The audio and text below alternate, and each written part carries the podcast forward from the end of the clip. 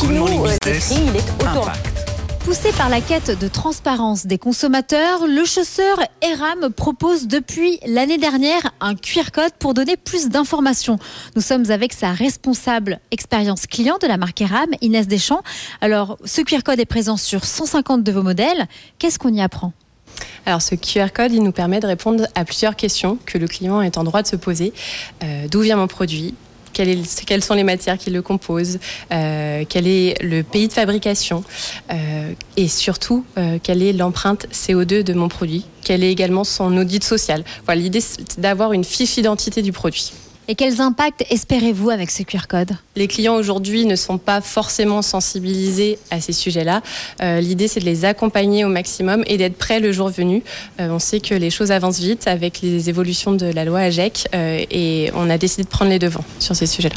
Au sein du groupe ERAM, vous avez également une feuille de route RSE, empreinte environnementale et transparence. Qu'est-ce que l'on y retrouve? Effectivement, ce QR code, il nous permet euh, d'avoir une meilleure connaissance de nos produits. Euh, l'idée, c'est que derrière cela, nous, on avance aussi euh, sur une meilleure composition, un meilleur sourcing de nos matières, un meilleur sourcing fournisseur et peut-être aussi une relocalisation de nos produits. Et depuis un an et demi, les magasins ERAM proposent un corner exclusivement dédié à la seconde main. Et dès cet été, il y aura également un site internet dédié qui s'appellera claquettemarket.com.